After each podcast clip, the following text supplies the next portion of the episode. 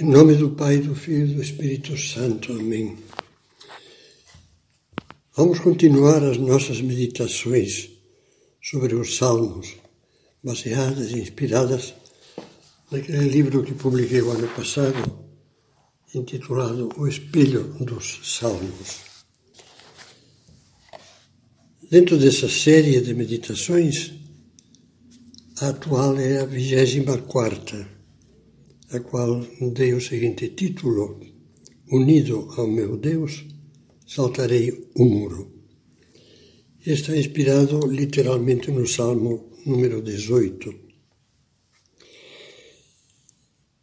Esses versículos que dizem: Eu te amo, Senhor, minha fortaleza.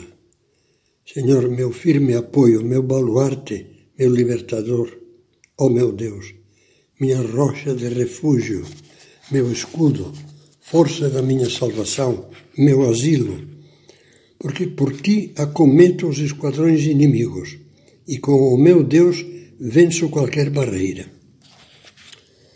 Na nova Vulgata, versão oficial latina dos Salmos, que buscou a plena fidelidade ao original hebraico, lemos no versículo 30, o último que foi lido agora.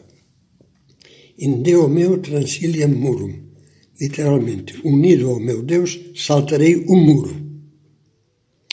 Esse verso do Salmo fez-me lembrar a reportagem filmada de uma reunião de São José Maria Escrivá com jovens em outubro de 1972, no Centro Esportivo Brafa de Barcelona. São José Maria comentou com os assistentes algo que tinha visto recentemente nos resumos diários da televisão italiana sobre os Jogos Olímpicos daquele ano. Referiu-se a cenas de saltos com vara. Descrevia expressivamente como o atleta olhava para o objetivo que tinha de ultrapassar, o sarrafo colocado entre 5 e 6 metros de altura. Lembrava como se aproximava correndo com a vara, tentava e, e não conseguia. Voltava a tentar de novo e nada. Mas não perdia o humor, dizia o santo. Com os olhos abaixados, deixava os músculos relaxarem, meditava sobre aquele fracasso e voltava a tentar. E na terceira ou quarta vez, podia. Superava a meta. São José Maria tomou ocasião disso para explicar como devia ser a luta espiritual do cristão atrás da meta do amor a Deus e ao próximo, da santidade, sabendo que será preciso superar obstáculos e saltar barreiras. Vocês e eu, dizia-lhes, para saltar e vencer temos a graça de Deus, a vara e a proteção de Santa Maria, de maneira que podemos, mas lutando. Quase tudo nas imagens dos jogos era referência válida Primeiro, o desejo firme do atleta de conseguir. Depois, seu empenho total. Na Olimpíada não se brinca.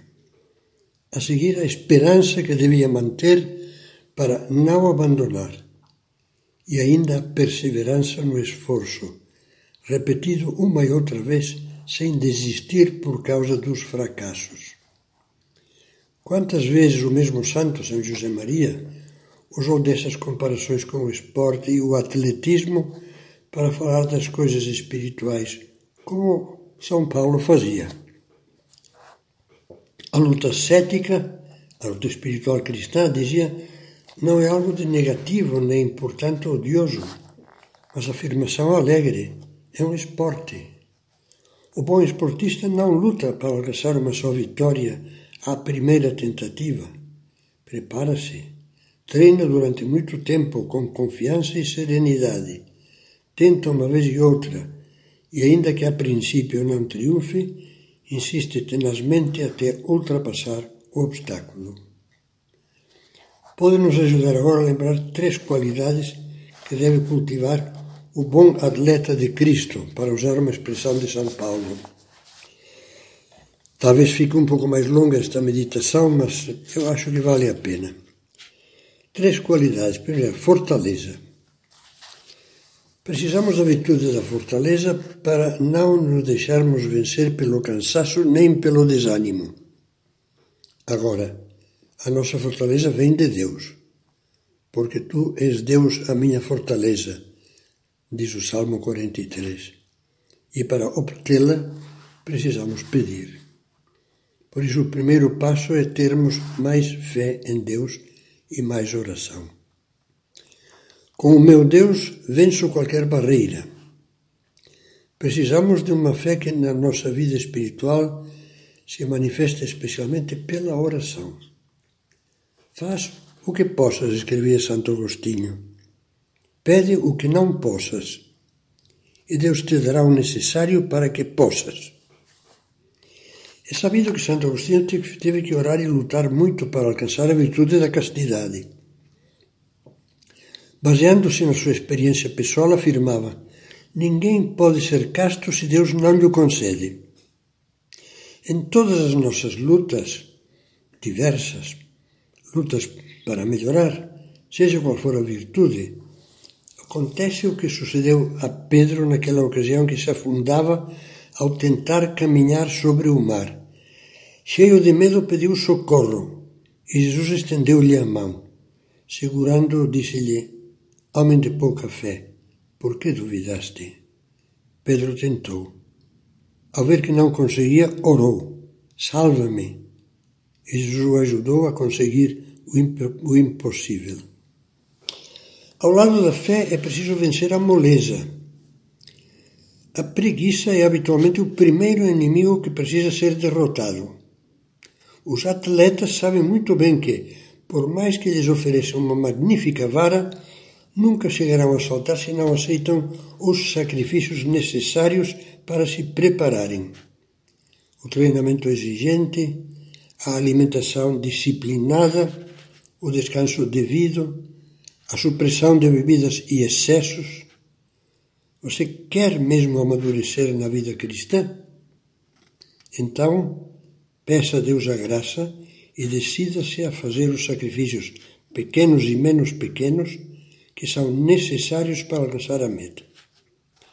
Sofrear a língua, dominar a curiosidade e a gula, sobrepor-se ao mau humor, como dizem os mineiros, a avó atrás do toco, refrear a sensualidade, definir um horário bem concreto para cada dia, praticar mortificações e penitências que libertem da tirania dos vícios a perda de tempo com o celular e as redes sociais e levem ao autodomínio. Segunda virtude, humildade. Nós precisamos ter, como os bons atletas, a humildade de recomeçar, de tentar sempre de novo, sem permitir que o amor próprio nos afunde no complexo de fracasso e nos leve a desistir. Não duvide de que é a soberba, o orgulho, que nos torna pessimistas. Derrotados prévios, como eu gostava de dizer quando pregava a gente jovem, antes de termos feito o que devíamos fazer.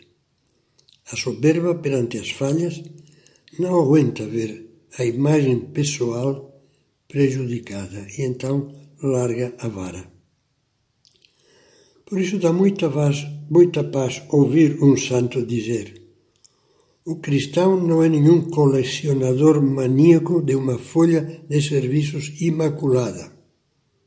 E acrescentar: Santo não é o que não cai, mas o que se levanta sempre, com humildade e com santa teimosia. São palavras de São José Maria.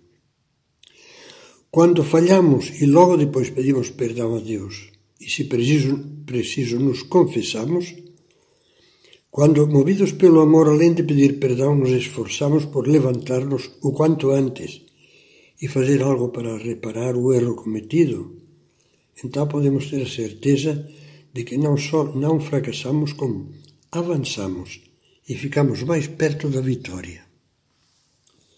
Terceira virtude, perseverança criativa.